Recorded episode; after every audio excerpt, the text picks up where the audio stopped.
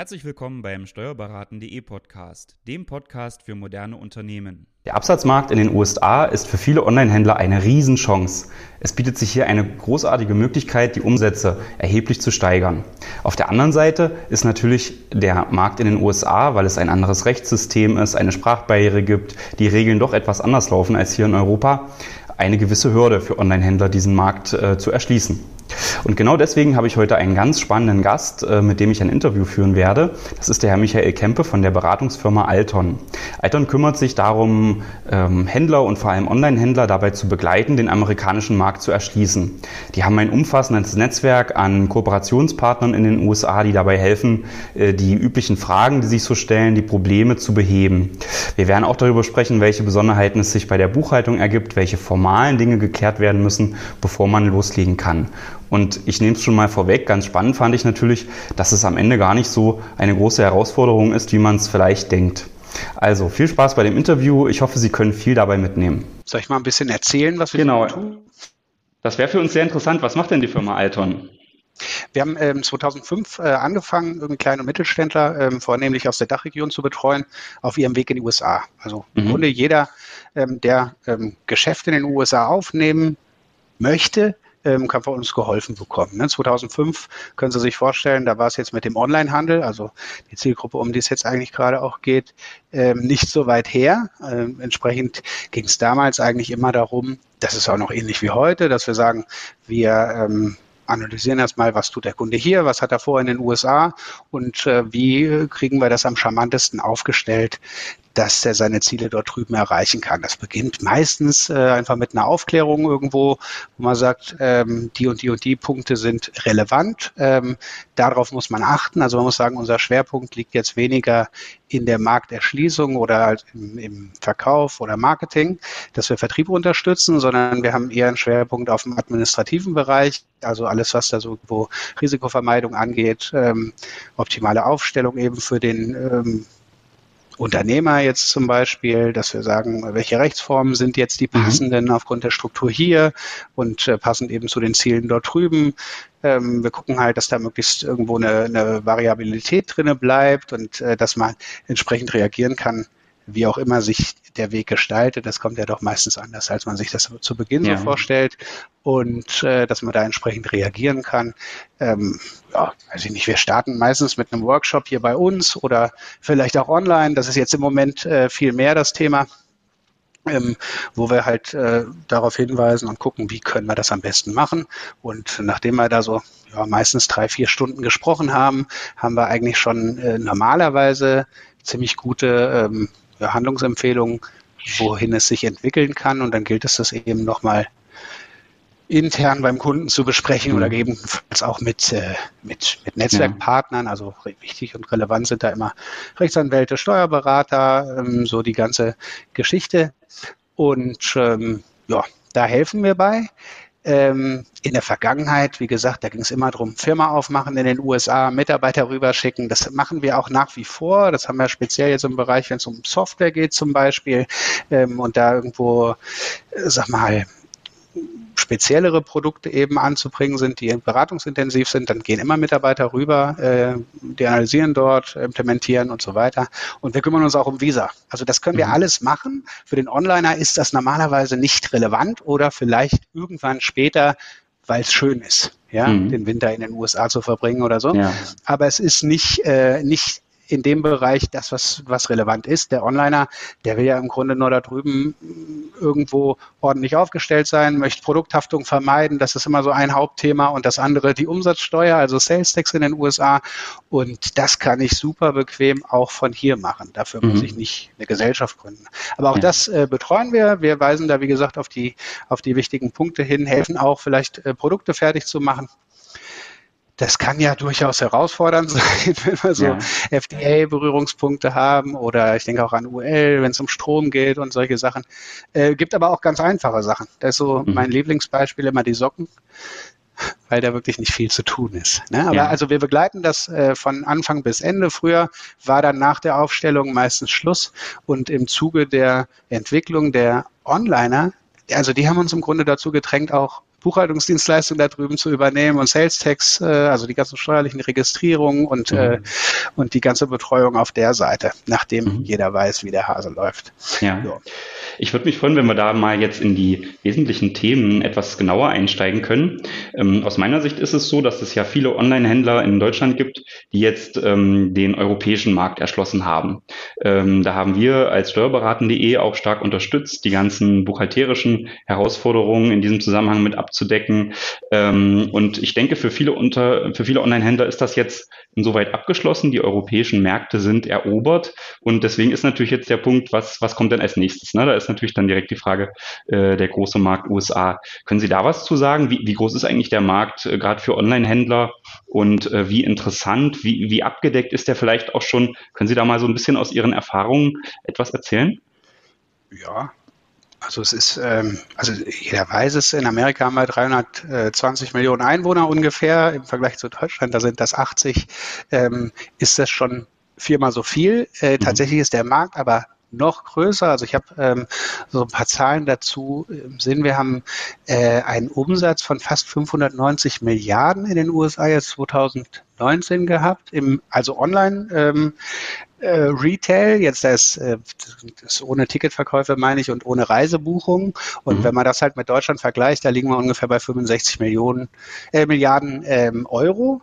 Das heißt, da sind wir ungefähr bei achtmal so groß. Ja, ja. wenn wir jetzt, äh, wir arbeiten ja stark mit Amazon und bei den Veranstaltungen ist das immer so das Mantra, siebenmal so viel Umsatz. Mhm. Ähm, tatsächlich sagen die äh, was zwischen fünf und siebenmal so hohe Umsätze an. Das hängt so ein bisschen von den Kategorien ab, in denen ich mich bewege. Ne? Also mhm. ähm, wie eng ist es da vielleicht auch oder wie populär ist das da drüben? Also das gibt so verschiedene äh, Blickwinkel. Was ähm, halt interessant ist, ist, dass der Amerikaner im Grunde, also oder die Amerikaner im Schnitt eine noch höhere Kaufkraft als die, die Deutschen oder die Europäer haben und äh, zudem noch viel schneller online kaufen. Also da gibt es eine höhere Affinität zu. Mhm. Und äh, das gepaart eben irgendwie mit dieser Wegwerfgesellschaft, da wird ja nichts repariert. Ja? Also da wird ja. immer neu gekauft und das ist jetzt für den Händler halt unheimlich gut. Mhm. Ja, und ähm, ich jetzt gesagt, das, das äh, für sich ist erstmal sehr, sehr interessant. Ja.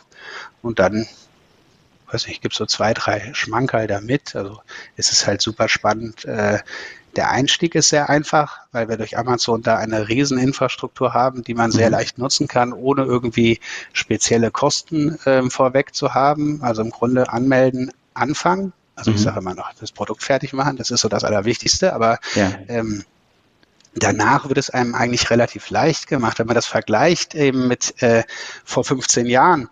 Wenn ich da drüben irgendwie was vermarkten möchte, was, äh, was im Retail ähm, typischerweise zu kaufen ist, dann äh, ging es immer darum, Firma aufmachen, Mitarbeiter rüberschicken. Da sind bestimmt 50.000 Euro los, äh, bevor der Mitarbeiter überhaupt angefangen hat, wenn das alles ordentlich gemacht ist, dann mit Relocation der Familie und dies und das. Ähm, und heute schickt man einen Karton rüber, also vorher machen wir den Amazon-Account auf, listen ja. das Produkt und schicken den Karton rüber und können im Grunde mit sehr kleinen Mengen erstmal so vorfühlen und gucken, wie kriege ich es mhm. positioniert, funktioniert das alles und wenn ich dann ein bisschen ein Gefühl dafür kriege, ziehe ich den Hahn halt weiter auf und äh, baue vielleicht halt auch diese ganze Struktur, die ich irgendwann vielleicht brauche, wenn es größer wird, sukzessive auf, ja, und, mhm. und fange eigentlich sehr, sehr klein an. Also das ist, äh,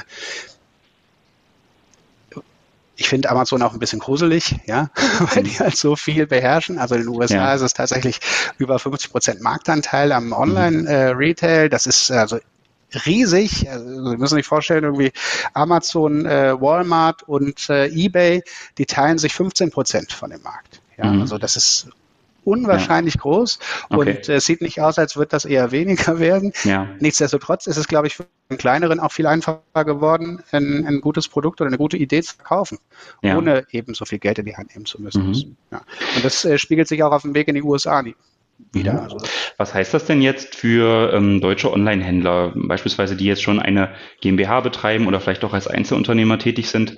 Die könnten jetzt wirklich, sage ich mal, in so einer Art Lean Startup ähm, mit wenig Kapital und ohne großartigen bürokratischen Aufwand ähm, mal den, den, den amerikanischen Markt testen mit ihren Produkten?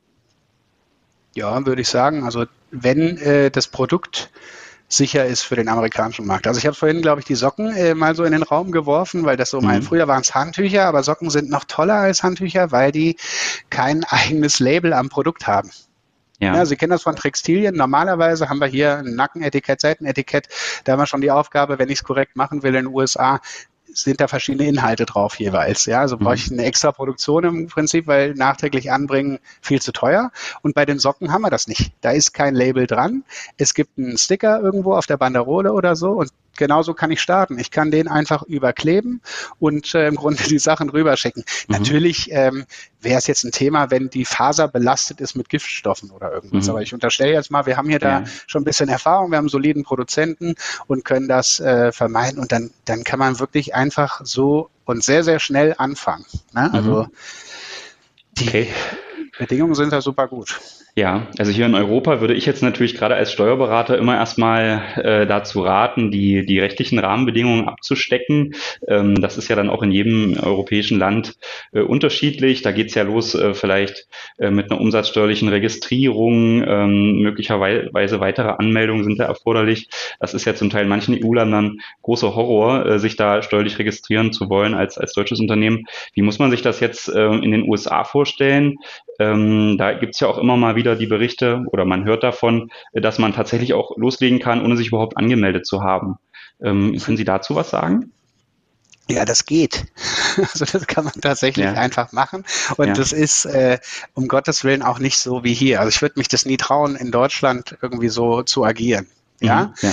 Ähm, und es ist auch so, Sie können aufgrund verschiedener ähm, Auslöser irgendwo eine, eine steuerliche Betriebsstätte in den USA bekommen, jetzt im mhm. umsatzsteuerlichen Sinne. Das heißt einfach, sie werden da steuerpflichtig im Umsatzsteuerbereich und ja. müssen sich irgendwo auch drum kümmern.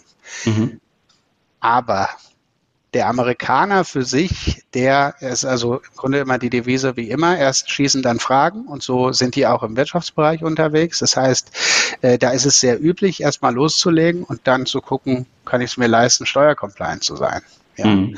So wird das gelebt, ist für uns super befremdlich eigentlich, aber ja. möglich. Äh, das mhm. ist, wenn wir jetzt mit dem Kunden arbeiten, ähm, ist es durchaus verschieden, wie das ankommt, wie das auch ähm, wahrgenommen wird. Also natürlich, wenn wir jetzt irgendwie einen Konzern haben und haben da große oder manchmal auch äh, einfach, weil es größere Geldgeber gibt, dann heißt es einfach, nein, also wir wollen alles sauber und äh, ordentlich ja. und ähm, wir melden das von vornherein alles an und das können wir auch machen, das ist überhaupt kein Problem.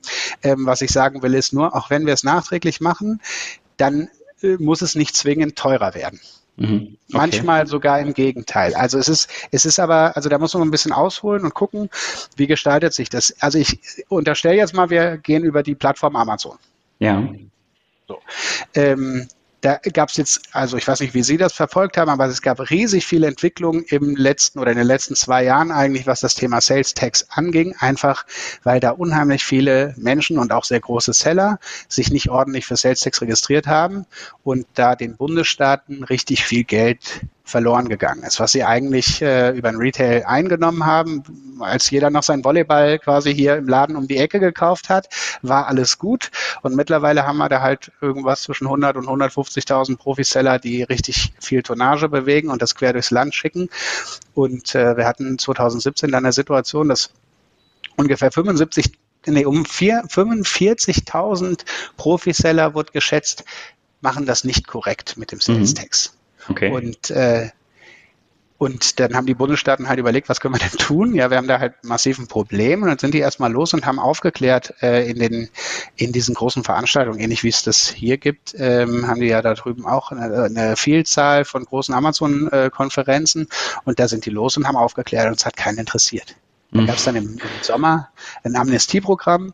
Das ja. lief irgendwie von August bis November und äh, es war unheimlich toll. Da haben 24 Bundesstaaten haben bei diesem Amnestieprogramm irgendwo mitgemacht und haben sich halt committed äh, zu sagen, okay, da wird äh, anonym quasi die Gesamtzahl gemeldet. Ja. Also man hatte die Möglichkeit, bei ähm, ja, sowas wie ein Verein, eine gemeinnützige Gesellschaft, sich zu registrieren, äh, seine Umsätze zu melden und die haben das dann quasi gesammelt und äh, dem Staat kommuniziert. Und es war die, also die Vorverträge sahen so aus, dass man gesagt hat, okay, es werden keine Steuern nachgezahlt, es gibt keine Strafen, es gibt keine strafrechtliche Verfolgung. Also alles fällt unter den Tisch im Grunde. Die einzige mhm. Aufgabe, die ich habe, ist im Dezember regulär anmelden. mhm. für Sales Tax okay. in diesem Bundesstaat. Ja. Und äh, da haben 710 Leute mitgemacht von 45.000. Also es hat keinen ja. interessiert, zwei waren von uns. ja. ja. Also, und äh, sonst war es allen egal. Und dann ging das halt los. Dann haben die, war der erste Start äh, Washington, das war wirklich ein Vorreiter. Im Januar 2018 hat er, ähm, waren die die ersten, die Amazon dazu verdonnert haben, mit diesen Marketplace Facilitator Laws nennt man das, ähm, Amazon dazu äh, zu zwingen, quasi die Sales Tax für den Merchant zu erheben und abzuführen, unabhängig davon, ob er sich registriert hat oder nicht. Mhm. Das heißt also das letztendlich, wenn man es jetzt mal auf deutsche Verhältnisse übertragen würde, die Umsatzsteuer wird von Amazon einbehalten. Ja, genau. Mhm. Ja. Und, äh, und, dann eben äh, sozusagen, bevor die Auszahlung an den Händler kommt, äh, wird die ans Finanzamt abgeführt, direkt von Amazon und der Händler bekommt dann die Umsatzsteuer gar nicht erst ausgezahlt. Genau. Mhm. Also einen kleinen Unterschied. Ähm, wenn da jemand verkauft, ohne sich anzumelden, dann verkauft er auch netto ohne Sales Tax. Mhm. Und äh, in dem Fall war das jetzt halt der erste Start, wo egal wer verkauft hat, alle Kunden, die über Amazon Ware bezogen haben, mussten halt auch äh, Umsatzsteuer entsprechend mitbezahlen. Ja, mhm. und äh, das ging dann weiter. Das war eine sehr langsame Entwicklung. Pennsylvania war das dann äh, im April ähm, da in, dem, in demselben Jahr, die das auch umgesetzt haben. Und dann dümpelte das so dahin. Und äh, 2019, also jetzt letztes Jahr, eigentlich im Herbst, hat das so richtig Fahrt aufgenommen. Da ähm, kam ähm, Kalifornien und Texas dazu. Die haben das zum 1.10. umgesetzt. 2019. Ja. Und da waren es insgesamt neun Staaten, die das gemacht haben. Jetzt haben wir 34, glaube ich schon, die das machen. Mhm. Also es ist eine riesig schnelle Entwicklung, macht ja auch Sinn. Also weil ja. für den Bundesstaat, die haben alle Seller mit einem Hubs compliant irgendwie, die streiten sich nur noch mit eBay, Walmart äh, und äh, Amazon eben und den großen äh, Plattformen irgendwie rum und bei den Sellern ähm, ist denen alles wurscht, ja. Ähm, und das ist, äh, das ist also eine ganz tolle Entwicklung, nachdem wir vorher halt lauter immer höhere Hürden bekommen haben. Ne? Also müssen Sie sich vorstellen, wir haben halt eine, ähnlich wie hier, wenn wir in Frankreich äh, Ware haben und, und äh, da drüben äh, über Amazon verkaufen, dann haben wir da eine Umsatzsteuervoranmeldung zu machen. Mhm. Ne? Und äh, müssen da halt äh, alles abführen und entsprechend auch erheben. Und so ist das auch in, in äh, den USA. Und es kommen halt jedes Jahr irgendwie zwei, drei Staaten dazu, wo neue Lager gebaut werden, die dann eben auch infiziert sind. ja. Ähm, und äh, das wird auch immer so weitergehen. Und dann kam 2018 das Thema, dass wir auch Lieferschwellen wieder haben in den USA. Das war mhm. seit den 90ern eigentlich ausgesetzt. Da gab es das mal Bestrebungen wegen Versandhandel. Und äh, jetzt hatte der Supreme Court da eben in einem Wafer-Urteil eine gegenteilige äh, Meinung als in den Jahren zuvor. Hat jetzt auch eine ganz andere Relevanz, würde ich sagen der Onlinehandel als früher äh, die paar Versandhändler, die da irgendwie was durchs Land geschickt haben. Ja. Und dann gab es halt seit dem Sommer 18 Lieferschwellen und äh, die gibt's auch nach wie vor. Die haben sich sehr stark entwickelt, weil da war das eine ähnlich rasante Entwicklung, wie ich es gerade bei der Marketplace Collection irgendwo beschrieben habe. Da ähm, haben die, hat man das Gefühl gehabt, einfach die Gesetze von den anderen Staaten kopiert haben ja. sich erst danach Gedanken gemacht, ob das so richtig ist und haben sie dann wieder angepasst. Und da ja. war für unseren Newsletter ganz toll, weil immer was passiert ist. Aber ja.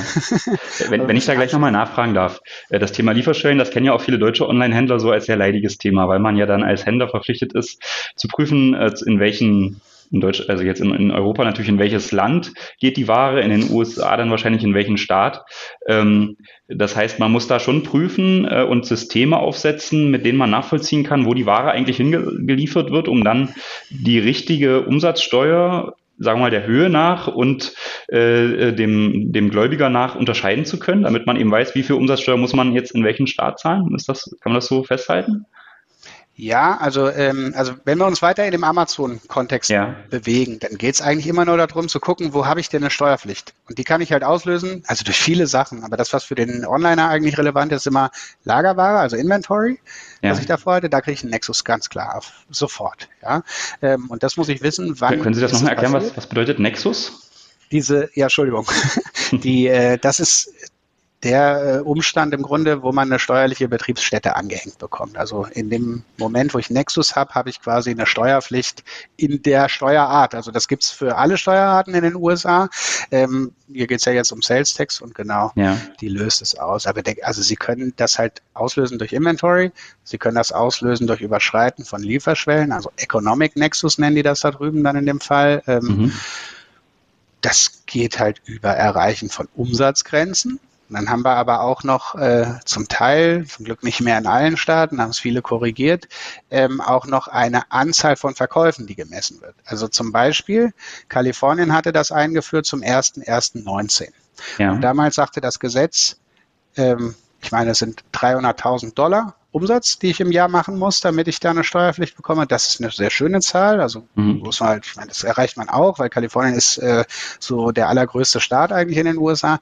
Aber es hieß halt auch oder 300 Verkäufe. Und wenn Sie nicht 300 Verkäufe nach Kalifornien machen, dann brauchen sie nicht weiter online verkaufen, glaube ich, in den USA. Ja. Also, das, ja. ist so, ähm, das ist so wirklich äh, wenig und das war total unpraktikabel und äh, das hätte keiner gedacht. Der Staat hat sich Gedanken gemacht und hat zum 1.1., äh, zum 1.7.19 das Gesetz angepasst. Jetzt ist die Lieferschwelle 500.000 Dollar im Jahr und Transaktionen werden nicht gezählt, die sind nicht relevant. Mhm. Gibt es aber in mehreren Staaten. Also grundsätzlich kann man sagen, diese Lieferschwellenthematik, das geht immer also bei den normalen Staaten so los bei 150.000, 250.000, 500.000 Dollar Umsatz im Jahr. Mhm. Und dann gegebenenfalls halt noch solche Transaktionsschwellen. Und äh, genau, dann gibt es zwei Staaten, die halt so ganz kleine Lieferschwellen haben. Das ist einmal irgendwie ähm, Oklahoma. Das sind 10.000 Dollar im Jahr. Das ähm, hat man schnell erreicht, muss man sich aber nicht sorgen. Das ist auch ein Marketplace-Staat, da würden ja. sie, wenn sie über Amazon verkaufen, sowieso direkt Steuern abführen. Ja. Und äh, der andere ist Kansas. Da wird aber gerade gegen vorgegangen. Also die haben eine Lieferschwelle angesagt von einem Dollar und das mhm. wäre nicht zumutbar, heißt es. Also ja. muss man mal gucken. Okay, also jetzt sagen wir mal für mich als äh, Steuerberater, der sich vor allem auf das deutsche Steuerrecht ähm, fokussiert, ähm, klingt das natürlich schon auf der einen Seite ganz spannend, dass man jetzt nicht so viele Eintrittshürden hat. Auf der anderen Seite gab es ja jetzt schon einige Besonderheiten, die man beachten muss. Wenn man sich jetzt mal den, den Online-Händler mit der, mit der deutschen Gesellschaft vorstellt, der jetzt äh, eben diesen Schritt geht, ähm, der macht ja prinzipiell weiterhin seine Buchhaltung in Deutschland, äh, weil er ja hier ähm, auch seinen Sitz hat. Und ähm, da gibt es ja auch das Doppelbesteuerungsabkommen zwischen Deutschland und den USA, das dann in der Regel zur Folge haben wird, dass auch keine Ertragssteuer, also Körperschaftssteuer, Gewerbesteuer oder Einkommensteuer in den USA zu zahlen ist. Das, das wird in, in Deutschland äh, weiterhin zu zahlen sein, aus meiner Sicht. Und ähm, jetzt haben wir aber dann vor allem das Thema mit der Umsatzsteuer. Ja, das war ja das, was Sie jetzt gerade auch sehr äh, detailliert erläutert haben. Da muss man dann eben genau schauen, ähm, wo Amazon die Ware lagert, wenn ich das jetzt mal vielleicht so zusammenfassen darf. Ist das richtig? Dass, dass es ja vor allem darauf ankommt, äh, wo die Ware dann lagert, die man an Amazon versendet. Ja, also es sind äh, die zwei Dinge. Die Lagerware zum einen und mhm. zum anderen, wo überschreite ich eine Lieferschwelle. Genau. Mhm. Wie sieht das denn aus? Die, die Amazon Reports, die man hier so aus Deutschland und Europa kennt, ähm, die sind ja nicht immer so erfreulich. Ähm, sieht das ähnlich in den USA aus oder ähm, ist das ja. schon so, dass man diese relevanten Informationen da eigentlich rausziehen kann, sodass man dann eigentlich auf, auf einer guten Datenbasis da Entscheidungen treffen kann über die Besteuerung? Also nicht aufgrund der äh, Reports, die man so standardmäßig von Amazon bekommt. Also wir, kommen, ja. wir bekommen alle Zahlen, die wir brauchen aus dem Amazon-Account und äh, eigentlich alles über API-Schnittstellen. Mhm. Und äh, aber da benutzen wir Software, um das entsprechend rauszuziehen und auch in eine Buchhaltung zu bringen. Mhm. Also das, ist quasi, ja. Das wäre sozusagen auch das, auch die gute Nachricht jetzt. Ähm, dass sie da äh, mit, mit ihrem Unternehmen auch äh, dazu beitragen, die Daten dann entsprechend aufzuarbeiten, dass man dann eben äh, für die Besteuerung in den USA äh, die entsprechenden Ergebnisse hat und das dann auch ordentlich anmelden kann. Genau. Also das ja. können wir klitzeklein nachvollziehen. Tun wir okay. auch. Also ähm, wir haben da bestehende Software, die es am Markt gibt, um das so ein bisschen zu monitoren, um das halt auch mit dem Kunden äh, zusammen zu machen. Also es läuft in der Regel so ab, dass wir, ähm, wenn es halt angefangen hat, da mal so die ersten Daten reinziehen, dem Kunden das dann genau aufzeigen. Der kann da hat auch selber Zugriff und kann sich das alles mhm. anschauen, wie ja. und wo, ähm, wo geht meine Ware hin, wo habe ich welche Verkäufe und wie viel Steuer fällt da an oder auch, also wie viel Steuer sollte denn normalerweise anfallen, ja. wenn ich das eben nicht korrekt machen würde. Mhm. Ähm, und das kann man sehr schön nutzen. Die sind aber alle nicht so 100 pro genau. Das heißt, was wir immer tun, ist, bevor wir irgendwas machen, kontrollieren wir alles. Also wir äh, gehen dann normalerweise hin und gucken, äh, wie soll ich sagen, also wir haben früher hieß es immer, Kalifornien, Texas, Florida melden wir auf jeden Fall am Anfang an, weil da haben wir sofort Verkäufe und da wird mhm. das auch am ehesten relevant. Ja. Ähm, und dann gucken wir mal, wie der Rest sich entwickelt. Mittlerweile sind Kalifornien und Texas, äh, wie gesagt, ja Marketplace Collection, da passiert also eh nichts, da bekomme ich keine Steuerschuld, das übernimmt Amazon. Mhm. Also habe ich noch Florida übrig und gucke, und da sind noch sechs andere Staaten. Ähm, die kann man einfach sehr gut beobachten und da können wir auch sehr schnell reagieren. Was vielleicht auch noch ein Vorteil ist jetzt zu Deutschland ist ja oder auch Europa, wir sind, also wir haben nicht immer am 10. des Folgemonats äh, eine Steuererklärung abzugeben. Also ja. erstens kommt es mal darauf an, wie werde ich vom Bundesstaat eingestuft. Ähm, also wieder sehr charmant ist Kalifornien. Die sagen, am Anfang im ersten Jahr gebt ihr bitte eine Meldung ab. Und wenn die echten Zahlen da sind, dann stufen wir euch neu ein. Und klar, wenn es dann irgendwie äh, heißt, ich habe 2000 Dollar Steuerschuld im Monat irgendwie, ja. dann wollen die auch gerne monatlich eine Meldung haben, weil dann äh, warten die nicht auf ihr Geld. Aber mhm. auch das haben wir ja nicht mehr bei Amazon. Da bleibt es sehr wahrscheinlich einfach bei einer Meldung im Jahr. Außer ich mhm. habe einen eigenen Shop noch oder irgendwelche Kanäle, wo das nicht automatisch eingesammelt wird. Ja. Äh, sei es okay. drum. Andere Bundesstaaten sagen am Anfang vierteljährlich. Also jetzt ja. Beispiel Florida. Wenn wir jetzt in Florida im Januar anfangen würden zu verkaufen und würden uns nicht anmelden, dann wären wir noch nicht im Verzug, wenn wir uns Anfang April für eine Steuernummer, äh, also um eine Steuernummer kümmern, die bekommen und die Meldung bis zum 20.04. abgeben. Weil Florida sagt, erste Quartal ist abgabepflichtig am 20.04. Mhm. Jetzt die Woche. So. Ja. Und äh, bis dahin bin ich nicht im Verzug, mit, weder mit einer Meldung noch sonst irgendwas. Was mir da fehlen würde, ist der Sales Tax selber. Wenn ich jetzt in Florida keine Registrierung habe, entsprechend keine äh, Angabe da bei Amazon gemacht habe, dass ich dort eine Steuernummer habe, dann nehmen die, erheben die auch kein Sales Tax. Das ist das, was normalerweise passiert. Ich trage die Nummer ein in den, in den Sales Tax Settings bei, bei Amazon und dann erhebt äh, Amazon das automatisiert. Wir haben immer einen Nettopreis, den wir festlegen und obendrauf kommt die Steuer. Mhm. Und Amazon erhebt die, die Steuer mit, führt sie mir ab. Ich muss sie erklären und der Bundesstaat bucht bei mir ab. Jetzt habe ich halt erst zu erklären, am 20.04. für den Betrachtungszeitraum 1.1. bis 31.03. Ja. ja. Und, äh, und äh, muss dann entsprechend die Steuer nachzahlen, aber ich kriege weder eine Strafe noch Verzugszinsen noch irgendwas, sondern ich bin ja. pünktlich und kann das machen. Und da muss man halt gucken, das kann man ganz schön ausnutzen eigentlich, ähm, dass man da halt sagt, ich fühle mal ein bisschen vor. Aber mhm. ja. ja, das sind so Okay, aber ähm, um, um vielleicht nochmal so die bürokratischen Aufwendungen jetzt zusammenzufassen, ähm, das heißt natürlich, der Amazon-Account muss eröffnet werden. Das äh, Unternehmen, wenn man sich jetzt dafür entscheidet, erstmal mit seinem deutschen Unternehmen ähm, vielleicht im Rahmen einer, eines Tests äh, den, den, den Markt sich anzugucken, äh, dann muss man das gar nicht so aufwendig registrieren. Man muss dann halt genau schauen, in welchen äh, Staaten was verkauft wurde und das dann eben gegebenenfalls nachmelden. Genau. Damit da wären wir halt bürokratisch halt eigentlich schon am Ende. Das, das ist toll, genau. Und äh, da ja. wir jetzt halt äh, diese Marketplace Collection haben, haben wir halt sehr, sehr viele Staaten, wo wir nicht mal eine Steuerschuld bekommen. Mhm. Da muss man dann immer noch aufpassen. Also das ist ja, wie gesagt, neu. Und äh, es ist in Amerika leider häufig so, die machen da ihre Gesetze und nachher ähm, sagt einem keiner so richtig, wie es geht. Das heißt, Sie können sich vorstellen, wir haben eine, eine Vielzahl Kunden und wir schreiben jeden Monat von diesen Accounts die Bundesstaaten an und fragen, wie haben wir uns zu verhalten. Weil, wenn ich jetzt äh, tatsächlich Amazon habe und die, ähm, die erheben für mich die Steuer und ich mache aber eine Meldung, dann gebe ich eine Nullmeldung ab im Grunde. Mhm, ja. Und die Häufigkeit zur Abgabe von Sales Tax Filings, so nennt man die Umsatzsteuervoranmeldung äh, dort, die bemisst sich aufgrund meiner Steuerschuld. Ja. Und jetzt würde ich argumentieren, die ist null. Das genau. hat ja Amazon bezahlt. Ja. Wenn ich mir jetzt aber das Formular angucke, dann ist es sehr ähnlich wie bei uns. Da gebe ich oben erstmal meinen Umsatz ein und dann gehört irgendeine Zahl Sales Tax dazu. Mhm. So, das ist meine Sales Tax Liability laut Formular. Ja. Und irgendwo weiter unten, da ziehe ich alles wieder ab, was Amazon schon bezahlt hat, sodass ich in Summe null habe. Ja. Und das ist jetzt noch zu diskutieren. Muss ich trotzdem mhm. noch Meldungen abgeben oder nicht? Es gibt ja. zwei Bundesstaaten, die äh, haben gesagt, nein, bitte, wenn ihr Marketplace-Only-Seller seid, also wirklich nur auf Amazon oder anderen Plattformen verkauft, nee. dann meldet ihr euch gar nicht erst an. Mhm. So ist es total super, ja, ja. weil dann habe ich damit äh, nichts mehr an der Backe. Das ist äh, einmal Virginia und einmal Arizona. Und Arizona ist besonders gut, dass das nicht so ist, weil da muss man jedes Jahr anmelden und jedes Jahr alle Städte, die man betrifft, das mhm. ist ganz furchtbar gewesen. Ja. Das ist Geschichte, das ist also super. Ja. Und, äh, und jetzt müssen wir mal abwarten, wie es bei den anderen passiert mhm. und was okay. da kommt. Ja. Okay.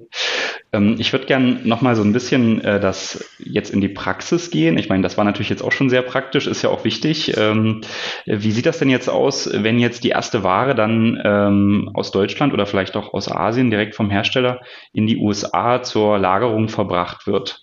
Ähm, welche Besonderheiten gibt es da vielleicht bei Amazon hinsichtlich der Einlieferungspläne? Äh, welche zollrechtlichen Dinge sind zu erwähnen, über die man sich informieren sollte? Können Sie uns da so ein bisschen äh, abholen? Ja, auf jeden Fall logistische Besonderheiten bei Amazon? Ja, gibt's klar. Also ist ja hier nicht anders. Ähm, ich habe gewisse äh, Vorgaben, wie die Ware, also speziell wenn es größer ist, solange das halt nur ein Karton ist, ist es sehr, sehr simpel im Grunde. Äh, auch da muss ich natürlich äh, alles richtig machen. Keine Ahnung, ähm, Kunststoffbeutel um Textilien zum Beispiel, ob ich es brauche oder nicht, das ist Pflicht bei Amazon und die bitte auch gelocht und mit Warnhinweis und so weiter. Also da gibt's aber ein sehr konkretes Manual eigentlich für, das ja. ist nicht kompliziert. Ähm, und dann geht's halt weiter, dass ich halt richtig zu stickern habe, dass eben auf meinem Karton außen auch schon der richtige Aufkleber für die Einlieferung ist. Ähm, das geht dann weiter mit, wenn es äh, Menge ist, wenn die auf Paletten steht. Das hat sie zu tun, wenn es halt wirklich viel ist. Und äh, wir haben andere Palettenformate in den USA. Das ist ja. relevant. Also A, wollen sie die eigentlich gar nicht mitschicken im Container, sondern das muss sich halt jemand drum kümmern, dass sie das da äh, neu kommissionieren eben auf die Paletten bringen. Wir haben eine 40 mal 48 Zoll Palette. Die Vorschrift ist, die muss von vier Seiten zugänglich sein sein. Also die Europalette können wir nicht gebrauchen. Das ist relevant. Und äh, ja, wenn wir direkt zu Amazon reinschicken, dann ist das Zollthema auch ganz relevant, weil wir müssen immer darauf achten, dass alle Zölle vorab bezahlt sind. Also DDP ist der Incoterm dafür, das ist äh, Duty Delivered Paid. Mhm. Das ist ganz, ganz wichtig weil sonst bleibt sie halt im Zoll stehen. Also passiert auch immer wieder, da klingelt dann hier das Telefon so, ha, ich war im Urlaub und mein Mitarbeiter hat einen günstigeren Versandweg gefunden. Jetzt hängt die Palette irgendwie im ja. Zoll und irgendwer muss uns retten. Und ja. äh, gibt es Unternehmen, also die, die da lokal halt stark sind, die übernehmen das auch, die holen das ab und melden das ordentlich nach. Aber ähm, das ist halt relevant und ähm, ich werde aber auch dazu gezwungen, also wenn ich größere Lieferungen habe und größer heißt, äh, wenn ich über zweieinhalbtausend Dollar Warenwert komme, den ich einführe in die USA, dann muss ich die, ähm, die ordentliche oder die große Zollerklärung eben machen und da bin ich immer verpflichtet, mir einen sogenannten Customs Bond zu besorgen. Das ist also eine, im Grunde eine Versicherung, die kann ich äh, fürs Jahr abschließen, für ein gewisses Volumen. Ich glaube, es geht los bei 500 Dollar im Jahr für dann ich glaube, zweieinhalb Millionen äh, Dollar ähm, Einfuhrvolumen äh, beinhaltet das dann. Das kann man beliebig upgraden und man kann das aber auch je Lieferung machen. Und äh, normalerweise kann das jeder Logistiker mitmachen. Und wenn Sie da nicht äh, ohne Service, also die allergünstigste Rate kaufen, ist das normal alles mit eingepreist, dass sie ihnen da helfen. Also die werden nicht die Zollerklärung für einen machen, aber die werden es einem erklären. Die werden äh, gucken, dass man diesen Customs Bond eben bekommt. Man bekommt auch eigentlich immer äh, einen Customs Broker an die Seite gestellt. Das ist also ein Spezialist, der nichts anderes macht als Waren kategorisieren, dass sie die richtigen Zolltarifnummern haben, die im Übrigen auch ziemlich identisch sind mit unseren. Das ist immer die Endung, die sich da ähm, bisschen verändert. Ja. Ähm, Harmonization Codes heißen die. Da gibt es auch eine Datenbank, die ich durchsuchen kann. Das ist immer auch nett ähm, für, für den Händler selber, jetzt erstmal zu gucken, okay, wo lande ich denn da ungefähr? Ich würde es am Ende immer ein Profi machen lassen, weil das ist zum Teil sehr diffizil, wie die das einstufen. Also kommt aber okay. aufs Produkt an. Manchmal ist es auch super einfach. Ähm, häufig haben die Leute ja aber die, ähm, die Zolltarifnummer schon vorliegen, weil sie Ware eben von mir aus aus China ähm, hier nach Deutschland einführen spüren und dann können Sie mit dem, mit dem, mit dem Nummernstamm das schon ganz gut rausfinden eigentlich. Mhm. Aber das habe ich zu tun. Was gibt es denn sonst noch speziell? Ach so, äh, eine Sache ist ganz relevant. Äh, nicht das, also, dass das einer falsch versteht. Ähm, wenn ich anfange, Amazon zu beliefern, mache ich wie hier auch einen Anlieferplan und in diesem mhm. Anlieferplan geben die mir halt vor, wo ich hinzuliefern habe. Und das sind in der Regel zu Beginn zwei, drei Lager. Ja, aber wenn ich halt einen Container mache, dann muss ich ihn aufbrechen in drei Lieferungen. Und das muss okay. man halt bezahlen. Und da muss man auch darauf achten.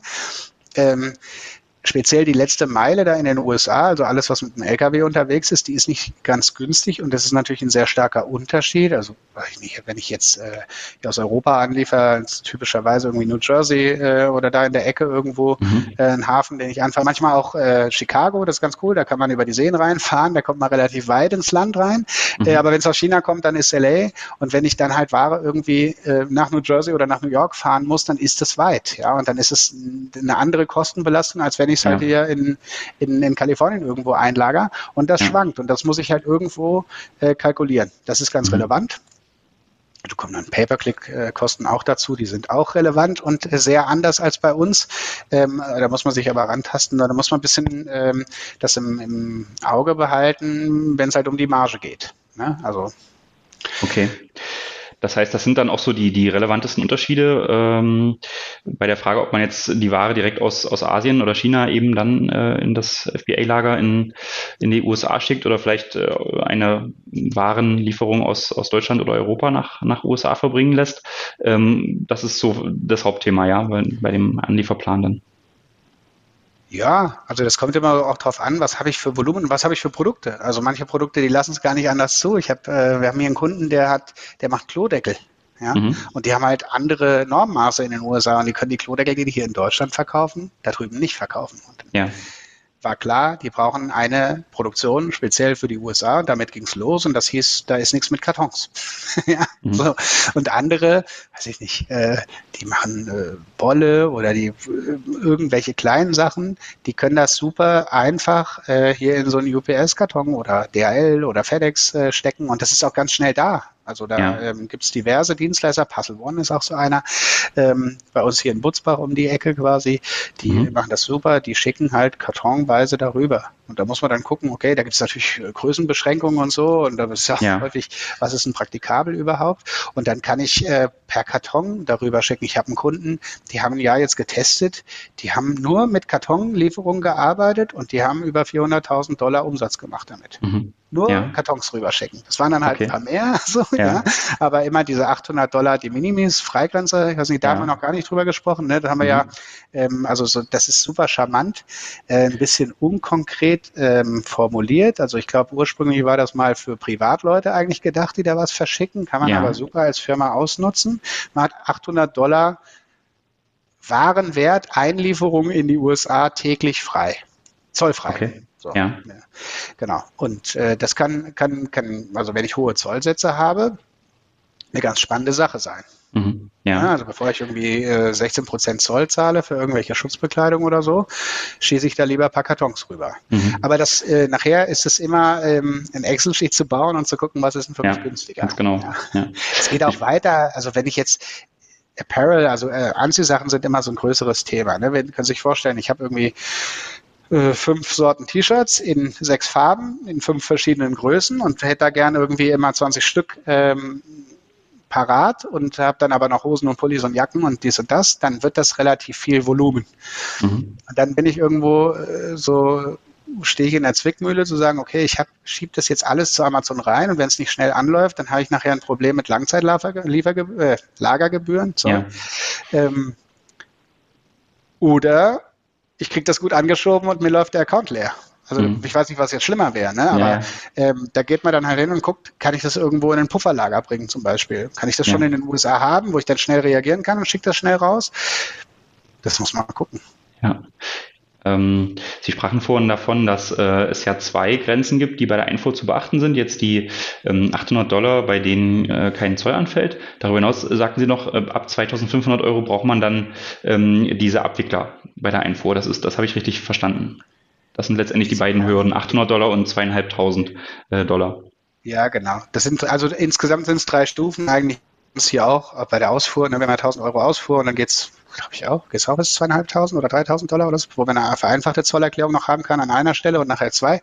Ähm, so ähnlich ist das auch. Aber also die, die interessante Grenze sind die 800 Dollar. Und danach habe ich eigentlich schon eine normale Zollerklärung. Nur ab den 2500 muss ich diese Versicherung halt noch zusätzlich haben. Mhm. Die aber ja. wirklich charmant ist, weil wenn mal was verkehrt ist, dann springt die ein und die Ware geht trotzdem durch, die bleibt nicht stehen. Also das ist halt immer das Problem. Wenn die nicht durch den Zoll kommt, dann versucht der Zoll immer den Empfänger zu kontaktieren. Und wenn das Amazon ist, geht es halt nicht. Und dann steht ja. es da oder kommt wieder zurück. Also es kostet in jedem Fall Geld und das ist immer schlecht. Mhm. Okay. Und deswegen da immer ganz klar die Empfehlung, auf jeden Fall wenigstens für den Staat nehme ich unbedingt ein Unternehmen, das Amazon kann. Weil die mir an allen Stellen helfen. Also ob das das Labeling ist, das sie vielleicht kontrollieren, die wissen, wie das zu kommissionieren ist, die können das alles. Und dann, äh, da würde ich sogar sagen, da lege ich lieber ein bisschen drauf, ja. ähm, damit ich weiß, da passieren keine Fehler. Ähm, kostenmäßig optimieren kann man das auch nachher noch. Aber erstmal muss es überhaupt funktionieren. Ne? Und das ja, ist, äh, genau.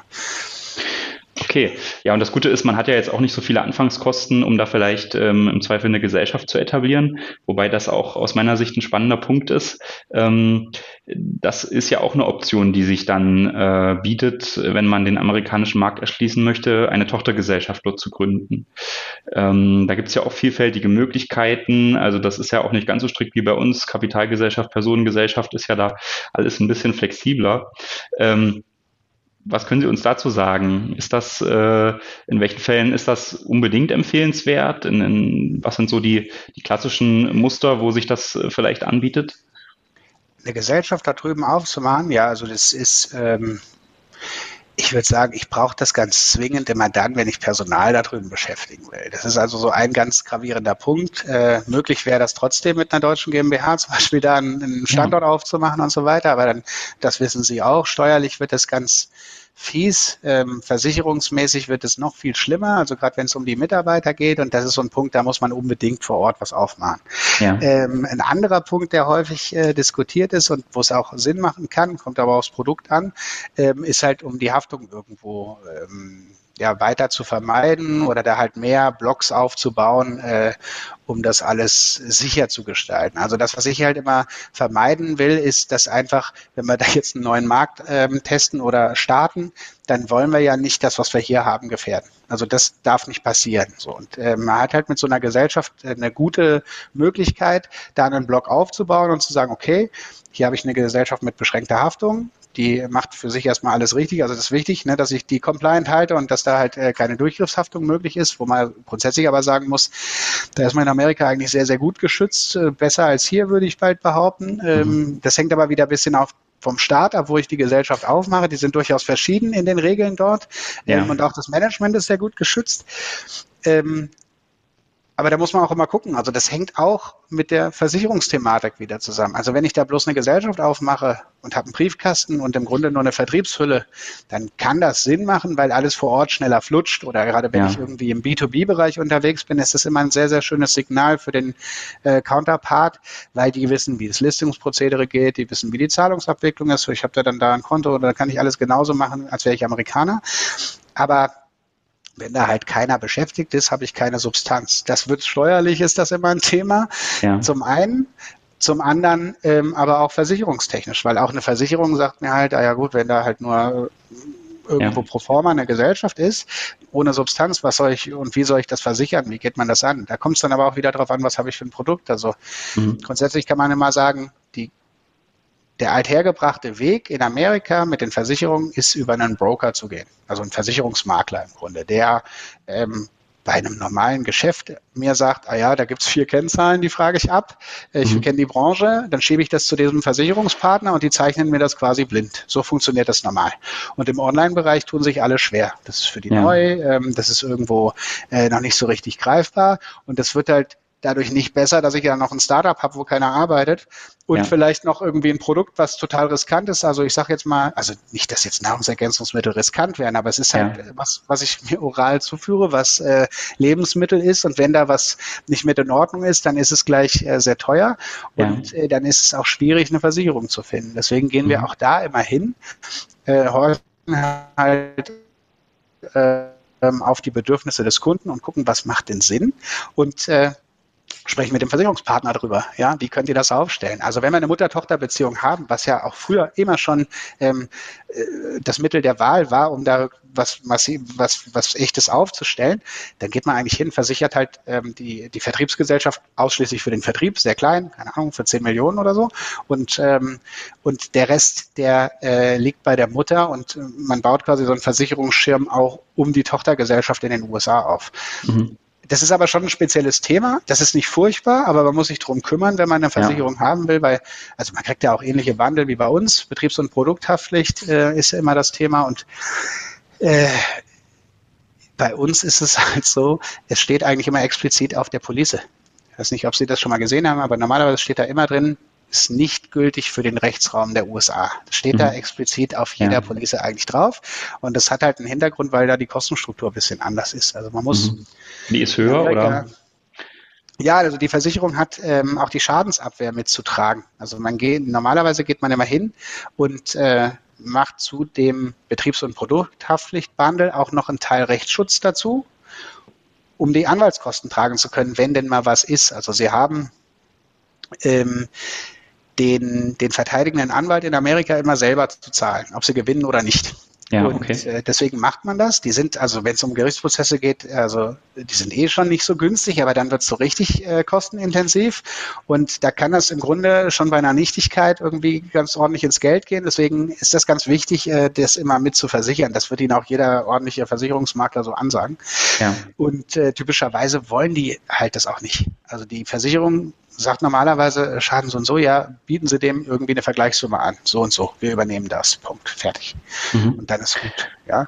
Ähm, aber da muss man halt auch wieder sehen, es kommt darauf an, was ist das für ein Produkt, ähm, was ist so die Wahrscheinlichkeit, dass das Schaden ist, wie ist auch die Gesellschaft, also wie professionell ist die Produktion, ähm, was wird alles getan, um das zu vermeiden. Wie gesagt, bei Socken ist es super simpel, bei anderen Produkten ist da halt ein bisschen mehr Aufwand, ist aber auch ähm, zum Teil dann wieder geregelt. Also wenn ich jetzt äh, das Beispiel hatte mit der Nahrungsergänzungsmittel, dann haben wir da einen sehr, sehr genauen Plan, was wir zu tun haben, dass die sicher sind, weil wir FDA-registrierungspflichtig sind. Also bei der Food and Drug Administration, die sind ja dafür verantwortlich, irgendwie, dass so Lebensmittel und äh, mhm und Drogen, ja. Und äh, medizinische Produkte da ja. halt ordentlich. Die haben ja andere Sachen auch noch. Also da geht es ja. auch immer noch um, um Tabak und also sind verschiedene Dinge. Mhm. Kosmetik auch, ähm, gehört da auch mit rein.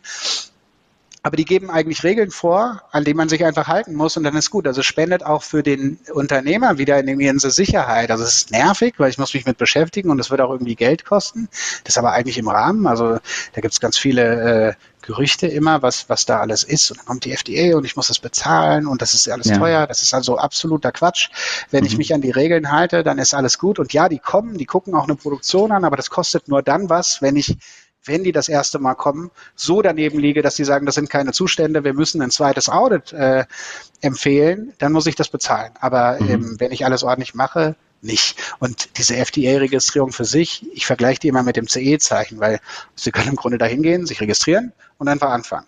Was Sie aber damit tun, ist, Sie unterwerfen sich deren Regeln genau wie bei dem CE-Zeichen kann ich ja auch eigentlich auf mein Produkt draufkleben. Ich bin halt dafür verantwortlich, dass äh, eben genau das, was es aussagt, da auch äh, gehalten wird. Und deswegen gehe ich normal zum TÜV oder so und lasse mir das halt irgendwie ja. ähm, sehr, äh, ja, oder bestätigen, dass es halt passt. Und äh, so läuft es auch bei der FDA. Aber mhm. im Grunde jeder, der hier äh, Lebensmittel verkauft, der hat schon irgendwelche Produktionsaufzeichnungen und so weiter. Und in den allermeisten Fällen ist das, was wir haben, auch ausreichend für die FDA und wir müssen es vielleicht ein bisschen anpassen. Nicht, dass da jetzt ein falscher Eindruck entsteht, wir machen das nicht. Wir haben Agenturen, mit denen wir da arbeiten und äh, wir, wir machen auch also äh, zum Teil Projekte, auch Nahrungsergänzungsmittel, wo wir sagen, wir machen das für Sie alles fertig, äh, damit wir das gut in den USA verkaufen können. Aber das machen wir nicht alleine. Also da mhm. haben wir immer Profis dabei, ähm, die das machen. Oder wir haben ja. Okay. Gibt es viele Welche Beispiele, Rolle? wie das funktioniert. So. Ja. Welche Rolle spielt denn ein äh, US-amerikanisches Bankkonto? Ist das irgendwie erforderlich oder ähm, besteht überhaupt die Möglichkeit für ein deutsches Unternehmen, ein, ein solches bei einer amerikanischen Bank zu bekommen? Und wenn nein, braucht man es unbedingt?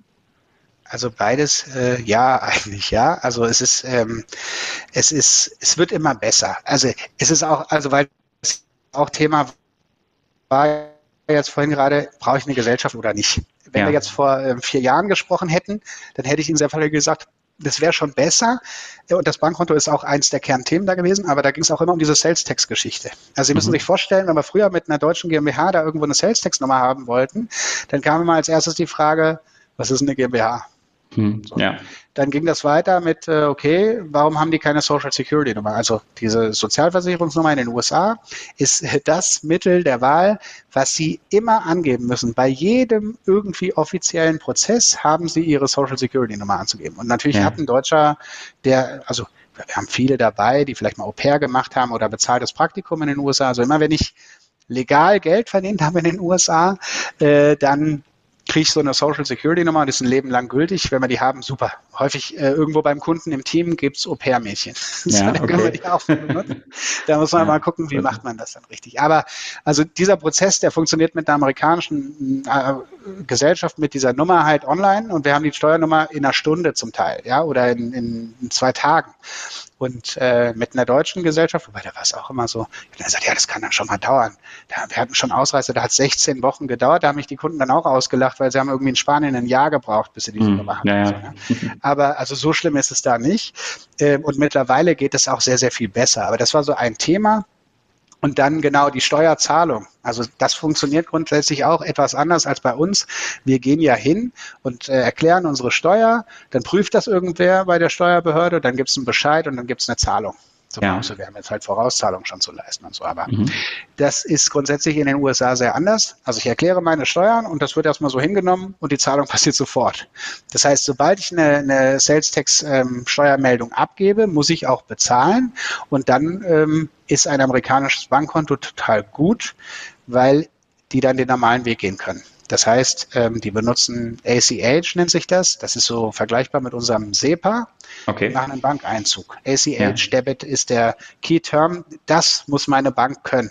Weil man kann ja auch zum Beispiel darüber nachdenken, mit einem Fintech zu arbeiten. Mhm, ja, ja. gibt ja verschiedene, Payoneer, TransferWise, keine Ahnung, Currencies Direct, jede Menge Leute. Ähm, das ist auch interessant wegen der ähm, Wechselkursthematik, können wir gleich auch nochmal drüber sprechen.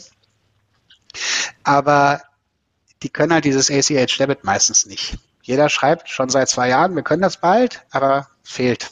Also mhm. nicht. Muss mal gucken. Okay. Ähm, Vielleicht kommt ja bald einer um die Ecke.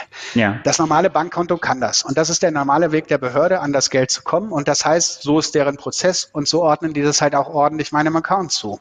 Jetzt gibt es immer eine Möglichkeit, mit denen zu reden und andere Wege zu finden. Und für ja. die deutsche Gesellschaft, die jetzt vielleicht kein amerikanisches Bankkonto hat, ist der erste Versuch, können wir eine Kreditkarte hinterlegen. Das also scheint für uns ungewöhnlich, funktioniert aber bei den allermeisten Staaten mittlerweile in den USA. Mhm. Und das ist sehr gut, weil ich dann sicher sein kann, dass das Geld, was da fließt, auch meinem Account zugeordnet ist, weil ja. es sehr ähnlich funktioniert. Die ziehen es ein. Jetzt natürlich anders als in einem Laden wird der Staat nicht die Gebühren übernehmen. Also ich habe dann je nachdem, ja, zwei verstehe. bis vier mhm. Prozent äh, Kreditkartengebühren ja. für diese Zahlung. Das ist aber noch sehr viel charmanter, als wenn ich mit einer deutschen, äh, einer deutschen Bank eine Erklärung, äh, eine, eine, eine Wire-Transfer, das ist die Alternative, also ja. eine altertümliche Überweisung in die USA mache. Da kann das schon mal 50, 60 Euro kosten. Und das ist sehr unglücklich, wenn ich dann 200 Dollar äh, Steuerschuld begleiche. Wichtig zu wissen ist auch, ich zahle die Umsatzsteuer nicht bei der IRS, also bei der zentralen Bundesbehörde für Steuern. Die ist nämlich für den Federal-Bereich, also für das ganze Land zuständig und Umsatzsteuer wird je Staat geregelt. Das heißt, ich muss das mit jedem Staat einzeln machen. Mhm. Aber ist okay. auch nicht mehr so relevant wie früher, weil wir die Marketplace Collection haben. Wir zahlen ja im Grunde kaum noch in Bundesstaaten Steuern. Ja. Mhm. Okay. Wenn ich also Plattform. viel Vereinfachung in den letzten Jahren. Sehr viel. Aber wir können Wunderbar. auch für eine deutsche Gesellschaft ein Bankkonto aufmachen. Mhm. Okay. Geht auch. Ist ein bisschen anstrengend, geht aber. Und es ist dann eine kleine äh, Bank, die nicht so viele Filialen hat, aber ja, mit den großen geht das mit den Compliance-Richtlinien eher nicht. Mhm. Man kann immer äh, gucken, Deutsche Bank, Hypo, äh, wer noch? Die Commerzbank, die können alle für ihre Kunden eigentlich in den USA ein Konto aufmachen. Möchten das aber nicht, weil es für die auch sehr aufwendig ist. Ja. Immer anfragen. Ja, das ist auch meine Erfahrung, dass die sich da etwas schwer tun, ja.